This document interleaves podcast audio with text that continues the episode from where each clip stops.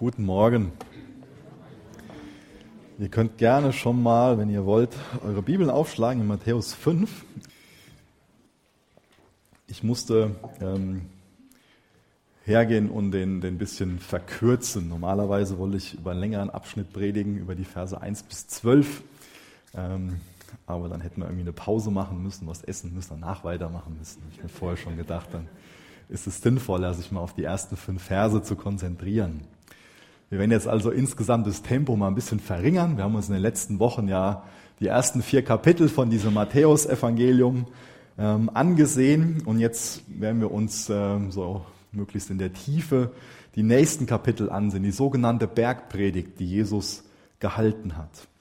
Jesus ist ja als Retterkönig Israels und der ganzen Welt auf diese Erde gekommen. Und mit seinem Kommen hat das Reich Gottes angefangen, ist es angebrochen. Gottes versprochene Zukunft ist in Jesus bereits angebrochen. Erst noch ein paar Gedanken dazu, wie wir diese Bergpredigt nicht verstehen sollten. Oft wird ein massiver Fehler gemacht, indem wir davon ausgehen, dass die Bergpredigt so die neuen Gebote von Jesus sind. Das ist das erste Gebot von Jesus, das zweite, das und das. Leb danach und dann bist du gesegnet. Die Bergpredigt ist aber keine Geboteliste. Die ist auch nicht als Werteliste zu verstehen.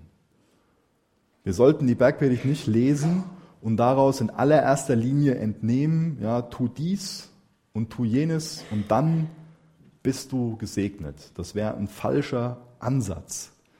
Und das wäre nicht das Evangelium, sondern die Bergpredigt ist Evangelium. Was heißt das? Das ist vielleicht für den einen oder anderen verwirrend, wie ich anfange.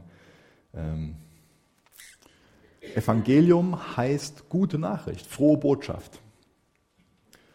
Und es ist wichtig, dass wir den Unterschied ganz, ganz deutlich verstehen zwischen einer Nachricht, einer Botschaft und zwischen einem Rat oder einem Ratschlag, einem Tipp.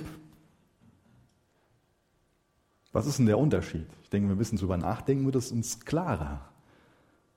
Bei einem Tipp oder bei einem Rat geht es darum, du musst das und das tun, damit am Ende das und das dabei rauskommt. Tu dies und jenes. Und der Unterschied zu, einem, zu einer frohen Botschaft ist, das und das ist bereits geschehen. Und das ist wichtig, dass wir das grundsätzlich, diese Unterscheidung im Kopf, dass wir das auf die Reihe kriegen, dass wir nicht irgendwie aus dem, aus dem Evangelium einen guten Rat machen. Das Evangelium ist eine gute Nachricht. Und natürlich ist es so, dass das Evangelium, dass die gute Nachricht unser Verhalten verändern wird. Aber es macht einen riesengroßen Unterschied, ob zuerst das Evangelium auf mein Innerstes, auf, mein, auf meine Gesinnung abzielt oder ob mir das Evangelium einfach nur sagt, mach das und das und dann bist du gerecht. Um das ein bisschen zu veranschaulichen, weil das jetzt ja ein bisschen theoretisch und, und komisch sich vielleicht anhört, ähm, ihr guckt mich so fragend an, äh, das, ist, das ist gut, dass ihr das macht, sonst, sonst meldet euch, wenn ihr es nicht mitkriegt, dass ich äh, unverständlich bin. Ähm, vielleicht hilft uns Matthäus 5, Vers 20. Vielleicht fangen wir mit dem Vers mal an. Vielleicht hilft der Vers ähm, und das Beispiel von den Schriftgelehrten und den Pharisäern nochmal das zu unterstreichen, ähm, was ich versuche zu erklären. Matthäus 5, Vers 20. Denn ich sage euch, wenn nicht eure Gerechtigkeit die der Schriftgelehrten und Pharisäer weit übertrifft, so werdet ihr keinesfalls in das Reich der Himmel hineinkommen. Die Pharisäer, die Schriftgelehrten, die haben genau den Fehler gemacht, den ich gerade versuche zu beschreiben. Dass aus dem Evangelium, dass dem die Nachricht genommen wurde und dass ein guter Tipp, ein guter Ratschlag daraus gemacht worden ist. Die Schriftgelehrten, die Pharisäer haben ihren Mitbürgern, den, den Juden damals gelehrt, du musst das und das tun und dann hat Gott Gefallen an dir, dann segnet er dich. Wenn du dich so und so verhältst, findet Gott Wohlgefallen an dir. Das war die Grundlage, auf der sie ihre Gerechtigkeit verstanden haben. Und jetzt konfrontiert uns Jesus hier und sagt, eure Gerechtigkeit, die muss die Gerechtigkeit der Pharisäer und der Schriftgelehrten um weites übertreffen. Das heißt, die Pharisäer und die Schriftgelehrten, die haben sich gedacht, wir sind beschnitten, wir halten den ähm, Sabbat, wir halten uns an die Gebote, wir geben, wir, wir, wir beten, wir machen das und das. Und auf der Grundlage sind wir gerecht. Das heißt, tu das und jenes, dann bist du gerecht. Und jetzt kommt hier das Herausfordernde von Jesus, wenn eure Gerechtigkeit nicht die Gerechtigkeit von den Schriftgelehrten und Pharisäern weit übertrifft, so werdet ihr keinesfalls in das Reich der Himmel hineinkommen. Nämlich die Gerechtigkeit, die einzige Gerechtigkeit, die die Gerechtigkeit von denen übertreffen kann, die waren ja total fromm. Ja? Von daher ist das ja jetzt hier, äh, kann das eine Sache sein, die uns irgendwie Hoffnung nimmt und wir denken so, oh, ich soll mich noch frommer verhalten als die Schriftgelehrten, als die Pharisäer. Das ist jetzt hier kein, kein Zwang, den Jesus aufstellt, dass wir noch, noch höher, noch besser und wir müssen noch frommer sein als die, noch uns geistlicher verhalten. Sondern die Gerechtigkeit, die Jesus uns hier vorgibt, ist die, die nur er uns geben kann. Durch den Glauben. Als Christ glaube ich, dass ich durch die Gerechtigkeit von Jesus gerechtfertigt bin, gerettet bin. Ich weiß, dass ich selbst nicht durch irgendwas Gott näher kommen kann. Aber ich vertraue darauf, dass Jesus mir seine Gerechtigkeit gibt. Durch den Glauben an ihn eignet er mir seine Gerechtigkeit an. Dadurch übertrifft meine Gerechtigkeit die Gerechtigkeit von den Sadduzäern und von den Pharisäern. Durch den Glauben werden wir gerecht. Und dann verändert mich das Evangelium. Das Evangelium ist eine Kraft, die in uns neues Leben schafft. Das Evangelium verändert uns, krempelt uns um. Aber das Evangelium ist eine gute Nachricht. Zuallererst hören wir, du bist gerettet durch den Glauben. dann ändert sich meine Gesinnung und dann werde ich von innen nach außen ein anderer Mensch.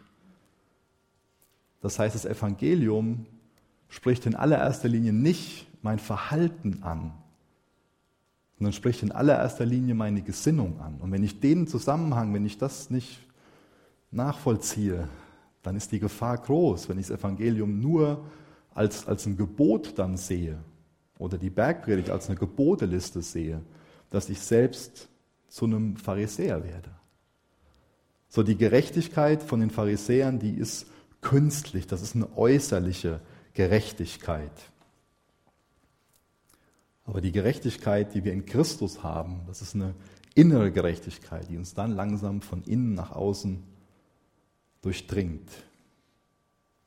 Und das ist gute Nachricht, dass es die Gerechtigkeit ist, die uns Jesus aneignet. Es ist gute Nachricht, dass wir die bekommen, wenn wir ihm vertrauen. Es ist fatal, wenn wir von unserer Gerechtigkeit irgendwie glauben, dass es das ist oder dass wir die bekommen durch irgendwas, was wir tun, sondern wir werden gerecht durch das, wer wir sind, wer wir durch Jesus sind.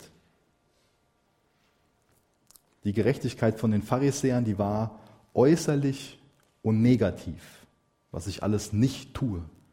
Ich bin gerecht, weil ich bin ja nicht so und so. Aber die Gerechtigkeit von Jesus, die mir Jesus zuspricht, die ist viel größer. Die ist innerlich und positiv, wer ich bin. Durch den Glauben werde ich wiedergeboren, eine neue Schöpfung. Und dann wirkt sich das aus. Die beginnt in meinem Herzen. Deswegen so wichtig zu verstehen, dass diese Botschaft von Jesus zuerst meine Gesinnung treffen soll und dass sie dann mein Verhalten durchdringt. Wir fangen mal an und lesen Vers 1 und 2 aus dem fünften Kapitel.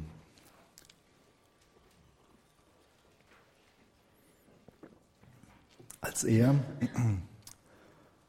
als er, also Jesus, aber die Volksmengen sah, stieg er auf den Berg Und als er sich gesetzt hatte, traten seine Jünger zu ihm, und er tat seinen Mund auf, lehrte sie und sprach.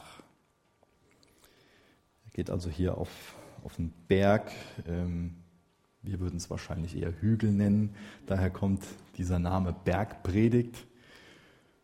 Und dann, das finde ich sehr angenehm. Der Rabbi setzt sich hin, ähm, die Volksmenge steht. Ja. Schade, dass wir in dem Sinn nicht mehr biblisch sind.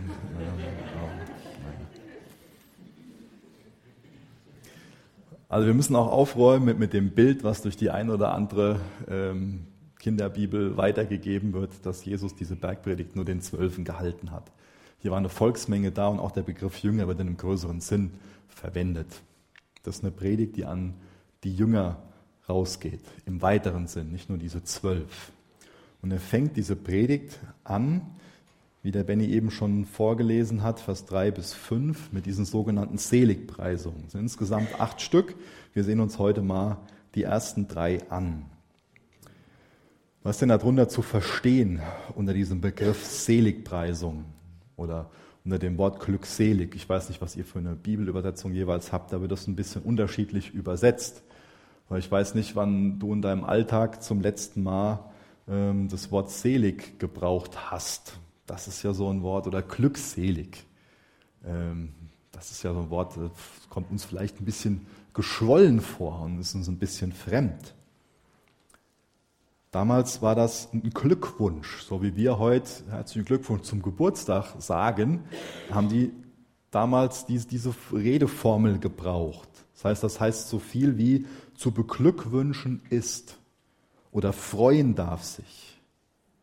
Oder viele Jugendliche sagen heute so, ey, voll der Glückliche. Ja. Wen preisen wir denn glücklich? Oder von wem denken wir, hey, der ist zu beneiden? Gibt es da Menschen, wo du so den Hang hast, dass du die beneidest? Über welche Menschen denkst du, der ist glücklich? Oder über welche Menschen denkst du, der hat es geschafft? Über welche Menschen denkst du, das ist so ein Glückspilz? Jesus beschreibt uns hier die Glückspilze im Reich Gottes. Wenn wir über das Thema reden oder nachdenken, ich weiß nicht, was dir so zuallererst in den Sinn kommt. So Leute, die Erfolg haben, Leute, die besonders schlau sind, die talentiert sind, die gebildet sind, die reich sind, Menschen, die sich selbst verwirklichen, die an sich glauben, die ihren Weg gehen, die ihren Traum leben.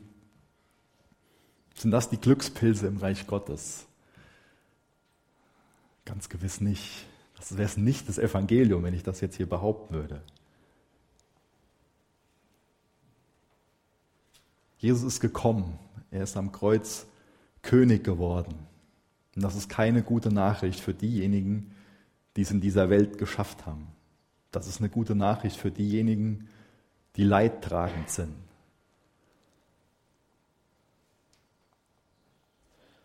Jesus zeigt uns, wer nach seiner Ansicht glücklich zu preisen ist, wer nach seiner Ansicht voll der Glückliche ist. Und er macht das nicht, indem er uns einen moralischen Kompass gibt, indem er uns jetzt sagt, versuch so zu leben und dann wirst du glücklich sein. Oder wenn alle so leben würden, dann wäre die Welt ein besserer Ort. Es geht hier nicht bei der Bergpredigt darum, dass Jesus uns erklärt, welche Art Mensch Gott normalerweise segnet, sondern er sagt uns, wer in seiner neuen Welt, wer in dem Reich Gottes zu den Glücklichen gehört. Das heißt, hier geht es eher um eine innere Einstellung, hier geht es auch um eine Gesinnung. Vielleicht kann man auch Denkweise sagen, aber das geht tiefer als nur das Denken. Und was wir auch zu der Gesinnung wissen müssen, ist, dass das nichts ist, was wir einfach so in uns hervorbringen können, sondern dass das was ist, was aus einer echten Gottesbeziehung, aus einer Begegnung mit Gott entsteht. Jesus zeigt uns hier, dass es beim Glück letztendlich darum geht, dass wir Gottes Wertschätzung genießen, dass wir in der Beziehung zu ihm stehen. Und er beschreibt uns hier ein Glück, was im Gegensatz zu dem Glück, was ich eben so ein bisschen beschrieben habe, wo wir vielleicht schon mal so von denken, so hey, das ist Glück. Er beschreibt uns ein Glück, was im Gegensatz zu dem Glück nicht zerbrechlich ist. Ein Glück, was nicht von äußeren Umständen so abhängig ist. Ein Glück, das, tief, das viel, viel tiefer geht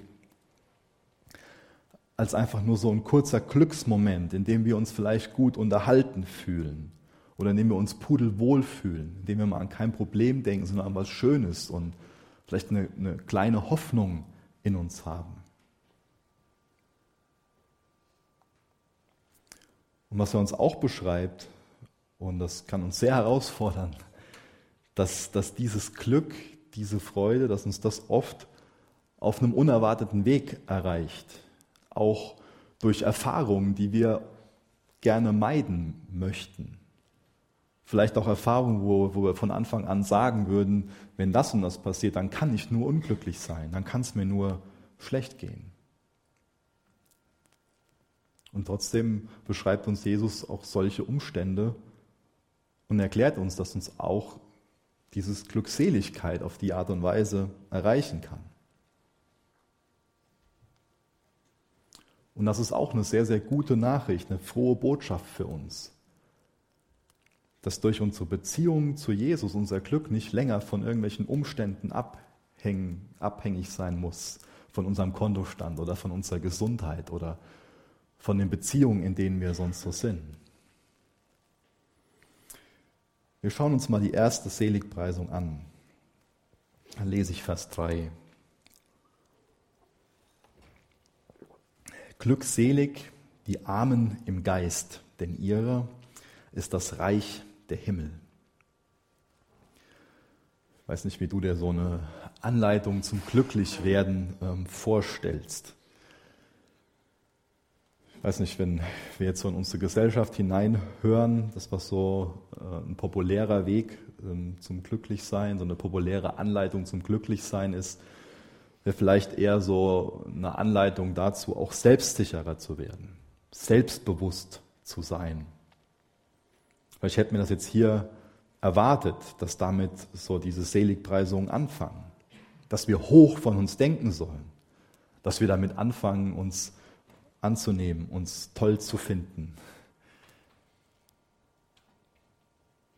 Glückselig die Armen im Geist, denn ihrer ist das Reich der Himmel. Hier geht es also nicht damit los, dass wir uns erstmal wunderbar fühlen müssen, dass wir uns toll finden müssen.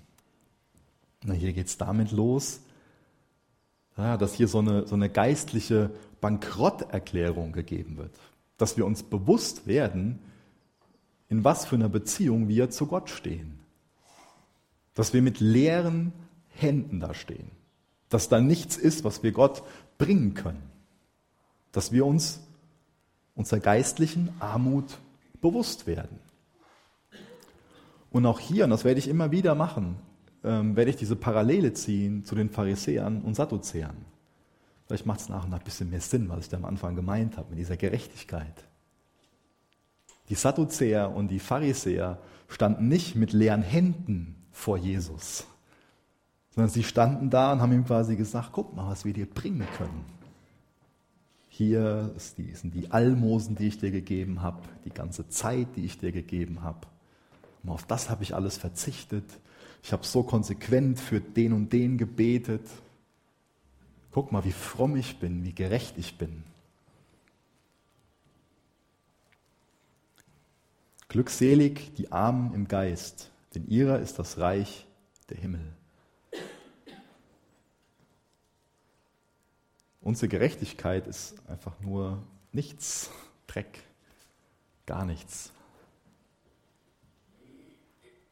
Mit einer geistlichen Bankrotterklärung fängt es an. Mit der Erkenntnis, dass wir Gott nichts bringen können, um irgendwie gerecht zu werden, gerecht zu sein. Dass wir keinen rechtmäßigen Anspruch darauf haben, Gemeinschaft mit ihm zu haben. Das heißt, hier fängt es an, wird eine Person beschrieben, die ja, das, das im Glauben annimmt, dass sie ein Mensch ist und dass Gott Gott ist. Und vor Gott stehen wir mit leeren Händen da. Ich weiß nicht, ob du dir so eine Anleitung zum Glücklichwerden vorgestellt hast. Aber das ist der Anknüpfungspunkt, wie unsere Beziehung zu Jesus wirklich anfangen kann. Wie wir in Christus glückselig werden können, indem wir uns genau darüber klar werden. Wir stehen mit leeren Händen da. Wir haben nichts zu bringen. Nicht das, was ich meine zu haben, ist so der erste Anknüpfungspunkt zwischen mir und Gott, sondern das, was ich nicht habe. Und wenn ich das ehrlich eingestehe, dass ich Gott nichts bringen kann, das ist der Anknüpfungspunkt für die Beziehung, die Gott zu mir haben will. Hier geht es also bei Armen nicht um was Finanzielles. Es geht auch bei Arm im Geist zu sein nicht darum, dass wir kein Rückgrat haben dürfen.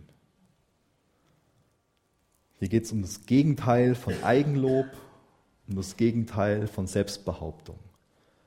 Das ist auch keine falsche Demut, wenn wir uns selbst so einreden, ja, ich bin nichts wert oder ich kann nichts tun. Das wäre falsche Demut, aber das bedeutet auch nicht, arm im Geist zu sein. Das bedeutet auch nicht, dass wir von Geburt an unbedeutend oder persönlich ohne Wert sind, auch im Vergleich zu anderen. Das wäre falsch. Aber es bedeutet, dass wir in Bezug auf unsere Gerechtigkeit mit leeren Händen vor Gott dastehen. Das ist ein Eingeständnis, dass wir sündig und rebellisch sind. Das ist ein Eingeständnis, das ist eine Erkenntnis, dass wir Gottes Hilfe brauchen. Und das kann nicht aus uns kommen, betone ich nochmal. Das entsteht aus einer Begegnung mit Gott. Und wer sich nicht bewusst wird darüber, dass man Gottes Hilfe braucht, wie will der Gottes Hilfe erhalten? Ist ja sonst bei uns im Leben in Bezug auf viele andere Situationen auch so. Wenn ich meine, ich habe das drauf, ich bin's, ich kann das, ich schaffe das alleine, dann hole ich mir keine Hilfe. Hilfe hole ich mir nur, wenn ich verstehe, dass ich Hilfe brauche, dass ich das nicht alleine hinkriege. Aber leider sind wir Menschen oft so, dass wir selbstzufrieden sind, dass wir stolz sind, dass wir nicht ehrlich sind darüber, dass wir Hilfe brauchen. Und solange wir stolz sind, können wir keine Hilfe von Gott erwarten. Jemand, der stolz ist, der schaut ja auf andere herab. Und solange wir herabschauen, können wir nicht sehen, dass da was über uns ist, dass Gott da ist. Da können wir keinen Blick für ihn haben. Aber der Schlüssel, um wirklich Jesu Gerechtigkeit zu bekommen, damit unsere Gerechtigkeit die der Pharisäer und Sadduzäer übersteigt, liegt darin, dass wir uns darüber bewusst werden, dass wir Hilfe brauchen. Und dann ist es die frohe Botschaft, die gute Nachricht, dass es da jemanden gibt, der uns seine Gerechtigkeit aneignen will, der uns helfen will, der uns nicht alleine hilflos da stehen lässt, sondern dass uns Jesus seine Gerechtigkeit aneignet. Aber damit er uns seine Gerechtigkeit aneignen kann, müssen wir uns bewusst werden, wir brauchen Jesu Gerechtigkeit. Wir stehen mit leeren Händen da. Und das ist keine einmalige Sache. Das ist ganz wichtig. Es ist nicht so, dass wir jetzt denken, so, ja, das ist jetzt so die erste Sprosse auf dem Weg, so die Leiter hoch. Das ist der erste Anknüpfungspunkt, das ist richtig. Aber wenn wir das Bewusstsein verlieren, wenn wir nicht weiter im Bewusstsein leben, dass wir mit leeren Händen da stehen, wie will uns Jesus dann weiterhelfen, wenn wir seine Hilfe nicht haben wollen? Wenn wir anfangen, unabhängig von ihm zu handeln und wenn wir meinen, wir haben es drauf und wir können das und wir sind so gut. Und wir brauchen Jesus nicht. Wir brauchen die anderen, aber ich doch nicht. Ich habe es doch drauf. Das Evangelium, die gute Nachricht, die sagt uns, du darfst mit leeren Händen kommen. Ich wiederhole den einen Satz von eben nochmal, weil der mir so wichtig ist. Nicht das, was ich habe, sondern das, was ich nicht habe. Das ist die erste Anlaufstelle, der erste Anknüpfungspunkt zwischen meiner Seele und Gott. Vers 4. Glückselig die Trauernden, denn sie werden getröstet werden. Das kann sich ja für uns nur paradox anhören. Wie ist das denn jetzt zu verstehen? Diejenigen, die trauern, die traurig sind, sollen glücklich sein? Ich meine, das ist doch dieser, dieser Unterschied, dass der eine die Mundwinkel hier hat und der andere sich hier hat, könnte man jetzt meinen. Das ist doch paradox. Wie ist das denn zu verstehen? Im Reich Gottes sollen die Traurigen, die Trauernden glücklich sein? In der Welt ist der Leidtragende so der Verlierer oder wir sehen Leidtragende als Verlierer an, vielmehr. Der steht in der Versuchung, so zu denken, so muss ich sagen.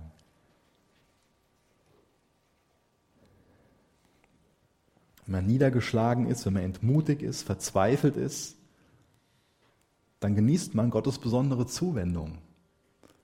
Ich wünsche mir für dich, dass du das schon mal erfahren hast in der Situation, wo du niedergeschlagen warst, entmutigt, verzweifelt, wo du am Ende warst, wo du getrauert hast. Das sind Situationen, wo wir uns Gottes Nähe schon mal ganz anders bewusst werden können. Wenn du leidest, wenn du traurig bist, wenn du trauerst, dann ist dir Gott nah. Warum sind wir denn traurig? Wann trauern wir denn? Nach Verlust. Dann entstehen Schmerzen, wir sind enttäuscht. Wir heulen, dann sind Tränen so ein Zeichen von einer Zerbrochenheit. Etwas in mir ist kaputt gegangen oder irgendwas in der Welt ist kaputt und wir trauern darüber. Da ist was kaputt, wir haben die Sehnsucht aber nach Ganzheit, deswegen ist da ein, ein Schmerz in uns. Und deswegen leiden wir. Und da sagt uns Gott, dass er uns nah ist, dass wir in einem gewissen Sinn einen leichten Zugang zu Gott haben. Und selbst wenn dann nur ein Gebet daraus entsteht, dass wir Gott Vorwürfe machen oder anklagen, immerhin beten wir, immerhin wenden wir uns Gott zu. Immerhin geschieht das im Ansatz dieses Kehr um, tu Buße, wende dich Gott zu, denn das Himmelreich Gottes ist nahe. Und bei Gott können wir wirklich einen Trost finden. Und das ist echt ein Punkt, der überdenkenswert ist. Wenn du Trost suchst, wenn du traurig bist, wo suchst du Trost? Von was erhoffst du dir Trost? Über so eine Frage können wir ganz leicht auch herausfinden, wem wir eigentlich unser Vertrauen schenken. Oder auch wen oder was wir eigentlich lieben. Wen oder was wir eigentlich schätzen. Auch das ist eine Frage, die uns aufzeigen kann, ob wir irgendwelche Götzen in unserem Leben haben. Es gibt nämlich ganz viele Dinge, mit denen wir uns vertrösten können. Da ist die deutsche Sprache ganz gut mit diesem Vertrösten. Aber das unterscheiden wir schon mal nicht untereinander, voneinander. Wir suchen Trost, aber die Wahrheit kann sein, dass wir uns nur ein Trostpflaster aufkleben, dass wir uns nur vertrösten. Und das können ganz unterschiedliche Dinge sein. Es kann sein, dass jemand spät abends noch an den Computer geht, um sich zu vertrösten. Ein anderer sucht Zuflucht am Kühlschrank. Es können unterschiedliche Dinge sein. Und es ist jetzt ein bisschen karikiert, wie ich das mache. Und es kann sein, dass wir anfangen zu schmunzeln, aber das Thema ist ja nicht lustig, weil wir das aus unserem Leben kennen. Es gibt Dinge, mit denen wir uns vertrösten. Und da ist es so wichtig, zu verstehen, wo wir wirklich Trost finden. Wo gehst du mit deiner Zerbrochenheit hin? Wo willst du dich trösten lassen? Ist es ein Vertrösten oder findest du Trost bei dem Retterkönig Jesus? Auch diese Seligpreisung ist Evangelium, ist gute Nachricht, weil die Zerbrochenheit ultimativ geheilt werden wird. Jesus starb auch zu unserer Heilung am Kreuz. Gott wird eines Tages alle Tränen abwischen. Es wird keinen Grund mehr dafür geben, dass jemand getröstet werden muss, weil keine Zerbrochenheit mehr da ist, sondern nur Ganzheit. Wenn wir jetzt diese zweite Seligpreisung im Zusammenhang mit der ersten Seligpreisung sehen, wenn wir uns also darüber bewusst werden, dass wir mit leeren Händen kommen, wenn wir uns ja auch über unseren sündigen Zustand bewusst. Ich weiß nicht, ob du schon mal über deine Sünde getrauert hast. Auch so soll diese Seligpreisung verstanden werden, dass wir Trauer über Sünde empfinden, weil wir einfach verstanden haben, wie tief das Leid ist, dass wir uns selbst, was wir Gott, was wir der Welt damit zufügen, wenn wir sündigen. Und wer wirklich über seine Sünde trauert, der kann auch Sieg über seine Sünde haben. Ich glaube, ein Grund, warum wir oft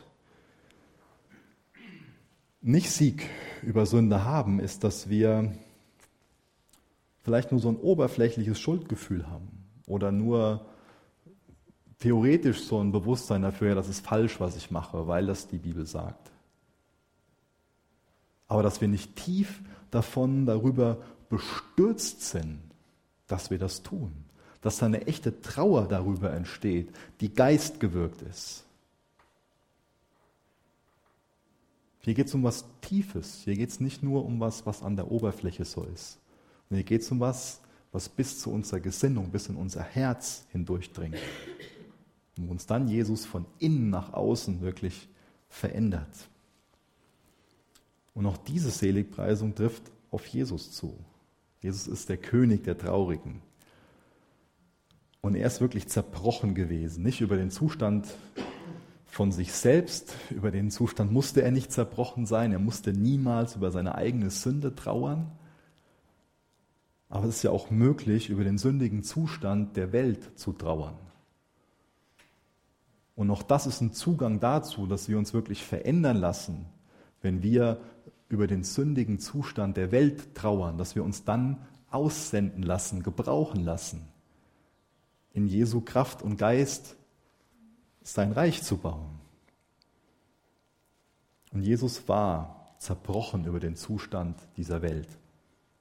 Er wusste am meisten, er hat, ist allwissend, hat das mitbekommen, was da um ihn herum passiert, das Leid, die Konsequenz der Sünde.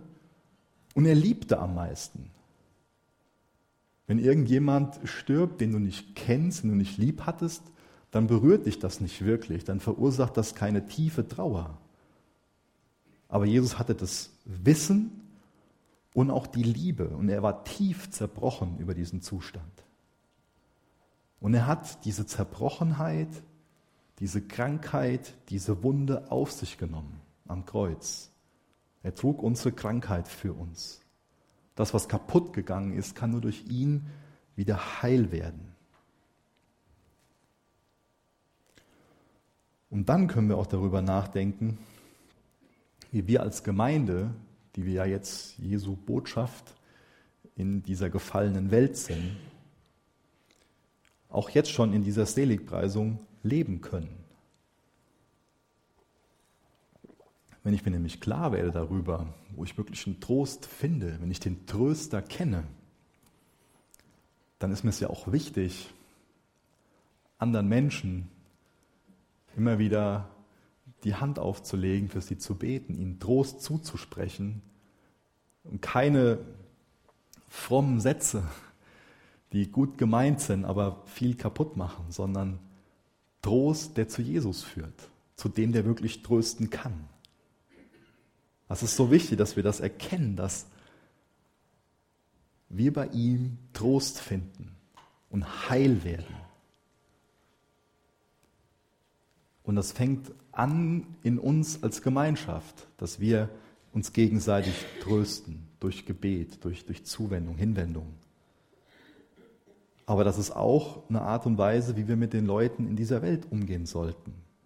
Beten, Anteil nehmen, heilsame Dinge tun. Ich lese Vers 5. Kommen wir zu der dritten Seligpreisung.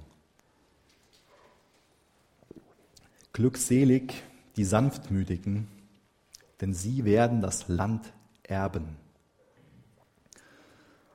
Auch sanftmütig ist so ein Wort, äh, was wir nicht so häufig gebrauchen.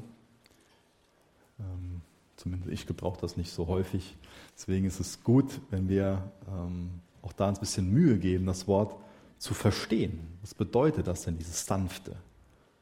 Vielleicht denken wir bei sanft eher so an kuschelig oder an irgendwas Mildes. Und das geht auch schon in eine gute Richtung, dass es eine gewisse ähm, Bescheidenheit ausdrückt. Oft wird äh, Sanftmut so erklärt, dass Sanftmut Macht oder Stärke unter Kontrolle bedeutet. Und das ist auch hilfreich, dieses Bild zu, zu verwenden. Es wurde nämlich auch früher benutzt, zum Beispiel, um ein Wildpferd zu beschreiben, was eingeritten wurde und was jetzt äh, es zulässt, dass der Reiter oben drauf bleibt und nicht abgeworfen wird, was sich ein Zaumzeug anlegen lässt. Aber wenn wir das mit dieser Sanftmut nur so verstehen, dass Sanftmut Stärke oder Macht unter Kontrolle bedeutet, dann hätte Sanftmut ja denjenigen nichts zu sagen, die keine Macht haben und die keine Kraft haben.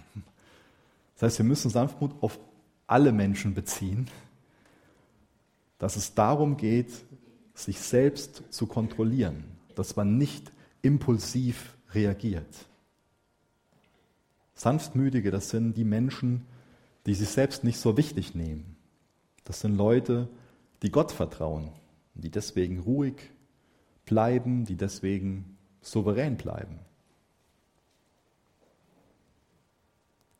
So explodieren, das, das können wir schon mal, wenn wir uns irgendwie ungerecht behandelt fühlen. Wollen wir uns rächen, wollen bestrafen,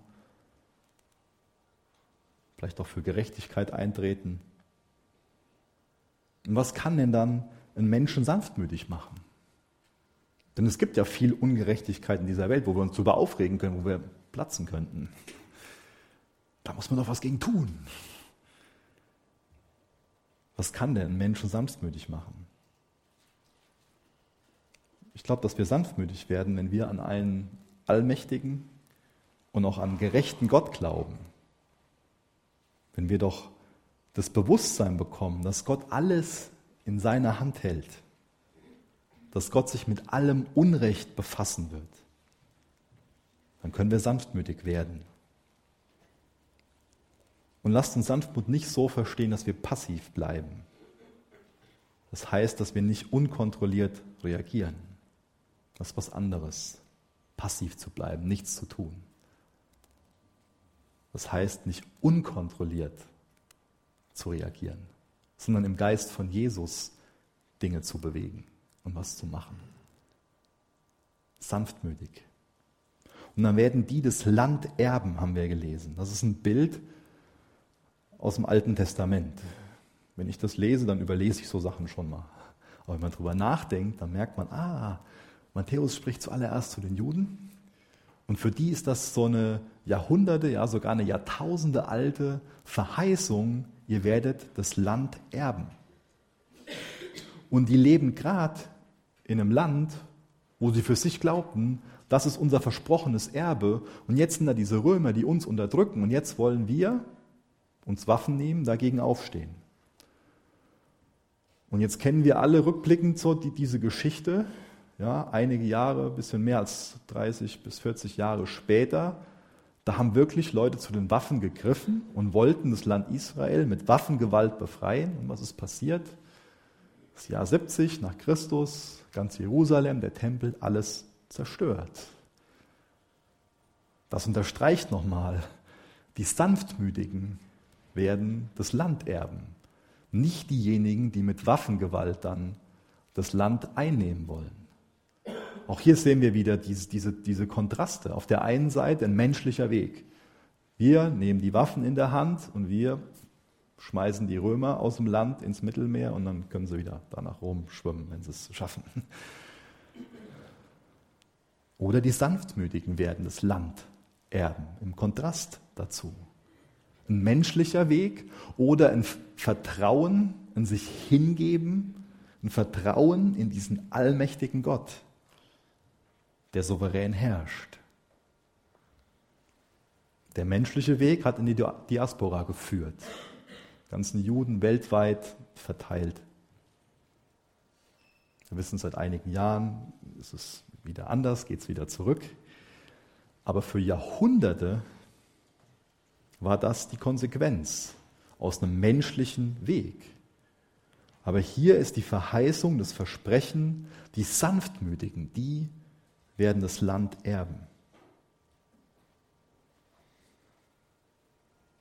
Die werden das Land erben, ultimativ. Das ist Evangelium. Das bedeutet gute Nachricht, wenn wir hören, dass irgendwann die Kriege aufhören. Gott gehört die Welt. Er hat sie gemacht, er hat sie erschaffen, er hat sie am Kreuz zurückerkauft und er vermacht sie, wem er sie vermachen will, wem er sie vererben will. Die ganzen Streitigkeiten, die werden Ende haben und Sanftmut wird sich auszahlen. Die Sanftmütigen werden am Ende nicht die Verlierer sein, diejenigen, die mit leeren Händen da stehen, weil sie nicht gekämpft haben, weil sie sich geweigert haben, die Ellenbogen auszufahren. Am Ende stehen sie nicht mit leeren Händen da. Das heißt, Sanftmut ist eine ganz hohe Form des Gottvertrauens, dass er ultimativ am Ende für Gerechtigkeit sorgen wird. Er wird am Ende denjenigen die Erde wegnehmen, die sie mit Gewalt beherrschen und wird sie den Sanftmütigen geben.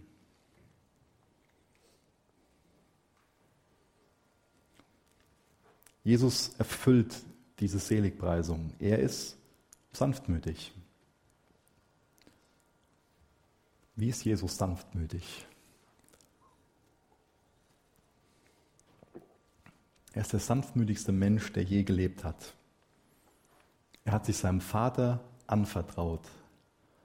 Er hat seine göttlichen Rechte, auch seine göttlichen Eigenschaften, seine Allmacht, alles Mögliche ruhen lassen, als er als Mensch auf dieser Erde gelebt hat.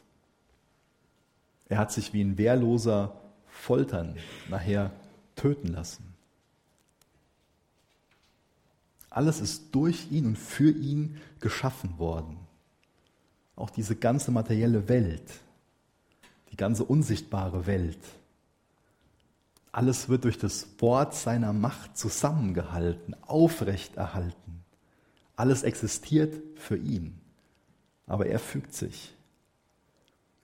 Er lässt das Kreuz, die Geiselung, die ganze Schmach nicht nur passiv über sich ergehen, sondern er trinkt diesen Kelch Schluck für Schluck aus, aus Sanftmut, wie ein Schaf, das geschoren und dann geschlachtet wird, seinen Mund nicht auftut. Der Löwe von Juda verhält sich als Lamm Gottes. Er erleidet lieber Gewalt, als Gewalt auszuüben. Obwohl ihm alle Macht im Himmel und auf der Erde gegeben war, lässt er das über sich ergehen. Und auch hier wieder die Frage, wie können wir denn als Gemeinde Sanftmut praktizieren? Wie können wir als Christen untereinander sanftmütiger sein? Die Antwort haben wir an sich schon bekommen, dass wir sanftmütig sind, indem wir Gott vertrauen, dass er alles in Ordnung bringt eine praktische Anwendung, die vielleicht nicht jedem gefällt, finden wir im Korintherbrief, Kapitel 6, Vers 7, lese ich gleich mal vor. Die Korinther, die werden von äh, Paulus da ordentlich ermahnt, ordentlich ermahnt und bekommen nicht nur ähm, so ein positives Feedback, sondern werden für einige Dinge ordentlich äh, zurechtgewiesen. Und das ist genauso ein Punkt, wo er zurechtweist, ähm, der in Zusammenhang mit dieser Sanftmut steht und wo wir auch heute von lernen sollten, wie wir miteinander leben sollten.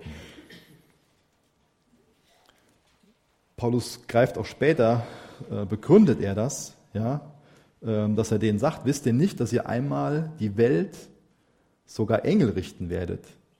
Ja?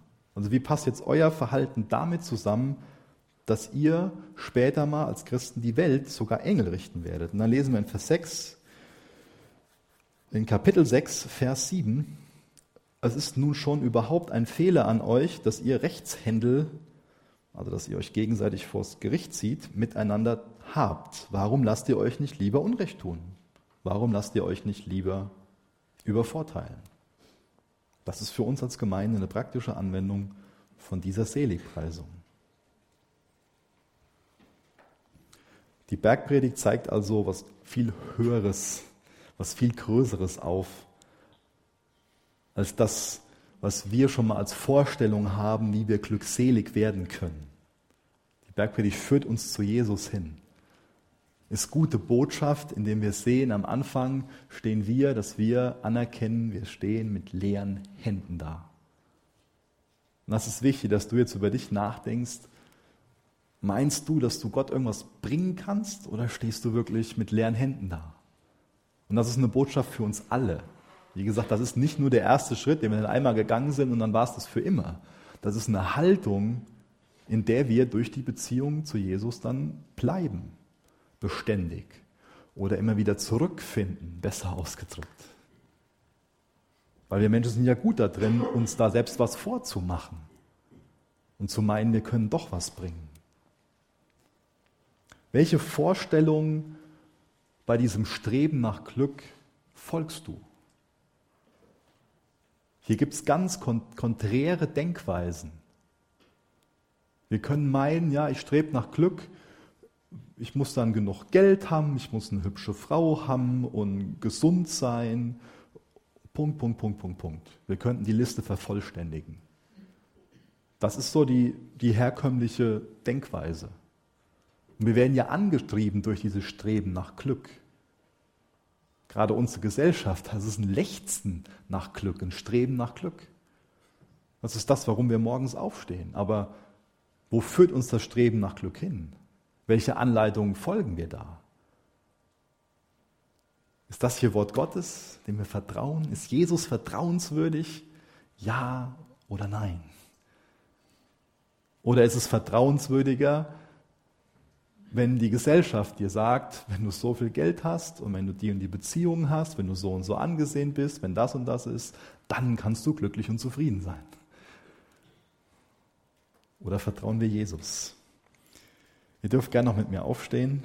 Ich will gerne noch mit uns beten.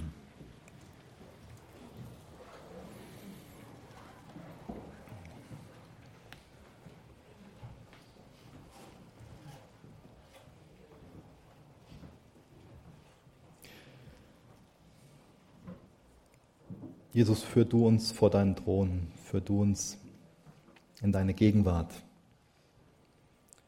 Hilf du uns dabei, dir mehr zu vertrauen, deine Absichten, dein Herz uns gegenüber, deine Liebe im Vertrauen anzunehmen. Danke, dass du dich uns hinwendest und dass du uns dazu aufforderst, dass wir uns dir hinwenden sollen, dass wir umkehren sollen. Jesus, danke, dass wir nicht mit allem Möglichen kommen müssen, sondern dass wir mit leeren Händen vor dir stehen dürfen. Jesus, ich bitte dich darum, dass jeder von uns sich seiner Hilfsbedürftigkeit bewusst wird und sich im Glauben dir zuwendet.